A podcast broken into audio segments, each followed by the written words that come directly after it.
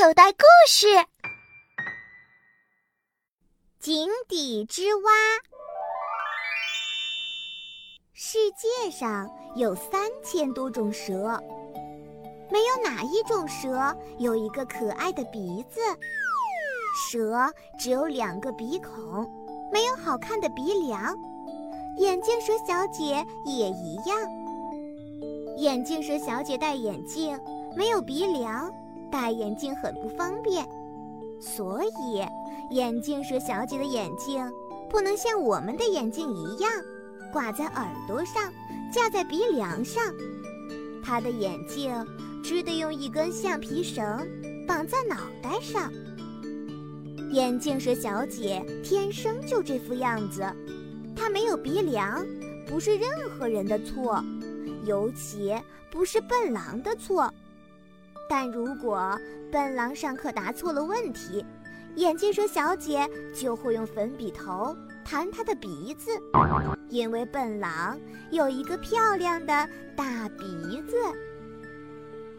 眼镜蛇小姐教算术，她的身子非常柔软，她教课很有意思。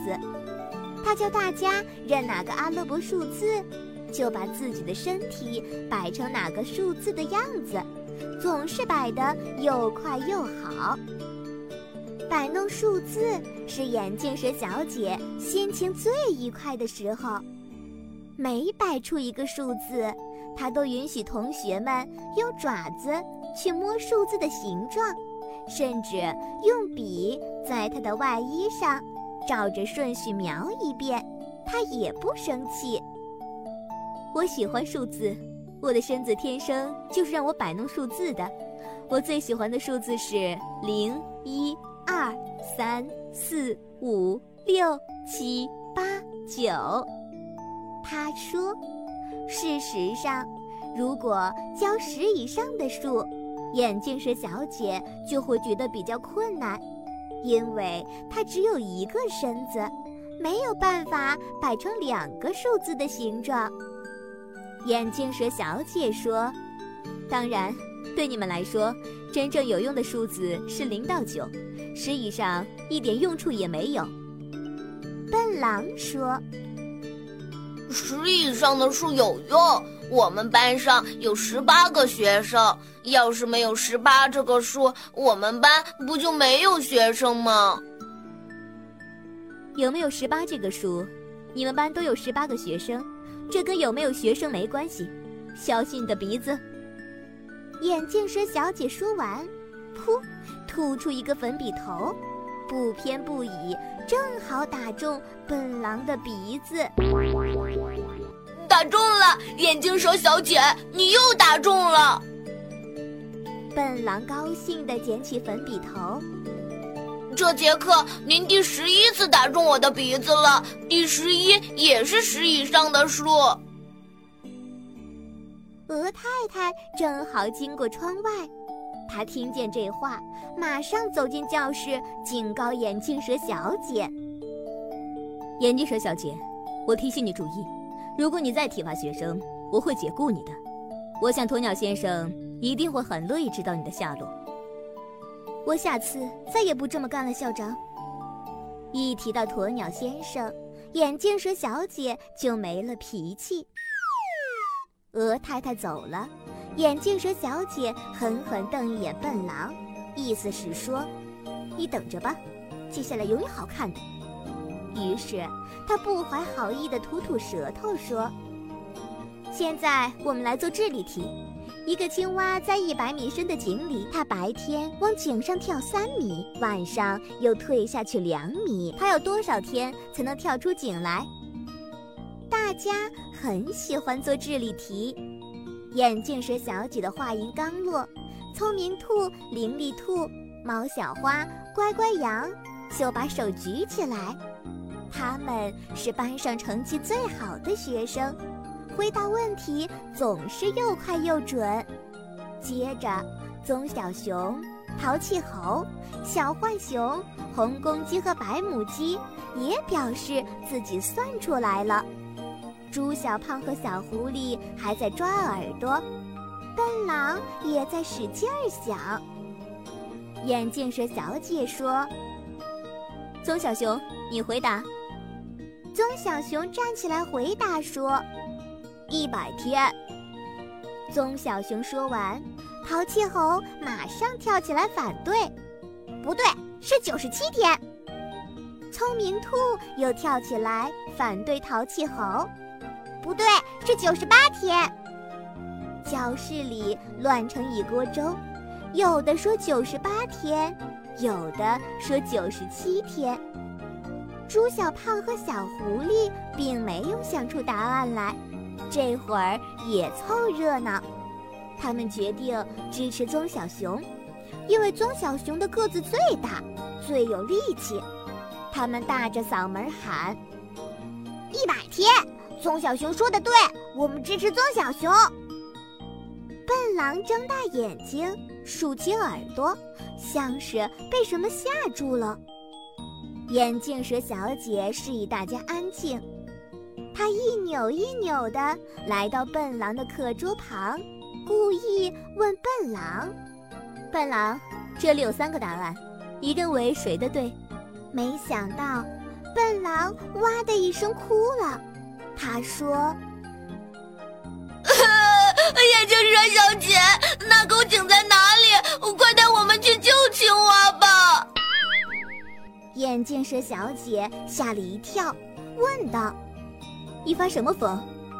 笨狼说：“青蛙肯定出来不了，井那么深，它会饿死的。”笨狼的话提醒了大家。对呀。不管是九十七天、九十八天，还是一百天，那只可怜的青蛙不吃不喝，肯定没法坚持，他非死在井里不可。什么乱七八糟的！我是问你们要多少天，我没问青蛙是死是活。我们连青蛙是死是活都不知道，当然不知道要多少天啦。聪明兔说：“你呢，棕小熊？”我再问你一遍，你认为到底要多少天青蛙才能出来？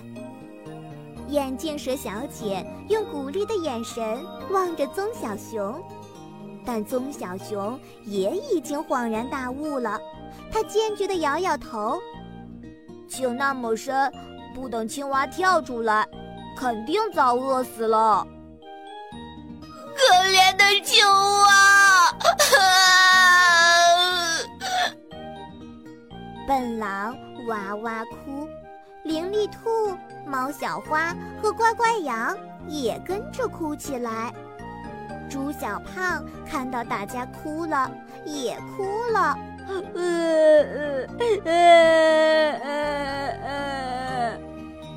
他绝不放过任何一个练嗓子的机会。他的哭声像警报一样响。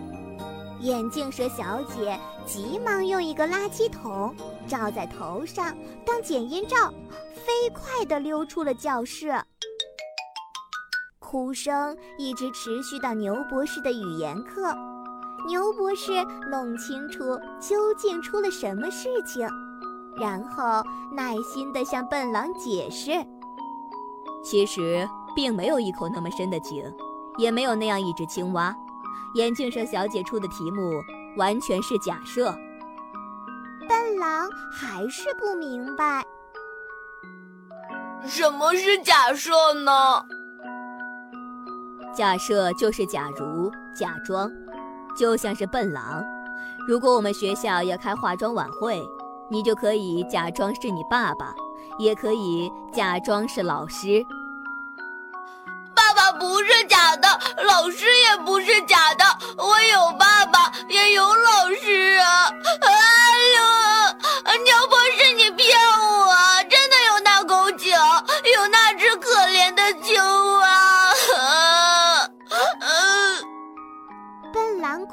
说：“牛博士很为难，他知道要跟笨狼解释这件事情是很不容易的。”牛博士急中生智，想起来一个故事。是有这么一只青蛙，住在一个深井里。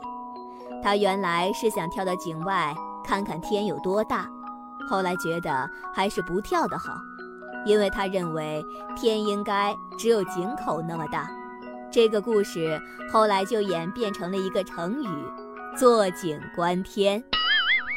笨狼破涕为笑。那只青蛙真傻，天哪里只有井口大？明明有我们森林镇大嘛！胖小猪说：“你才傻呢，天比森林镇大多了，一直到绿色草原那边都有天。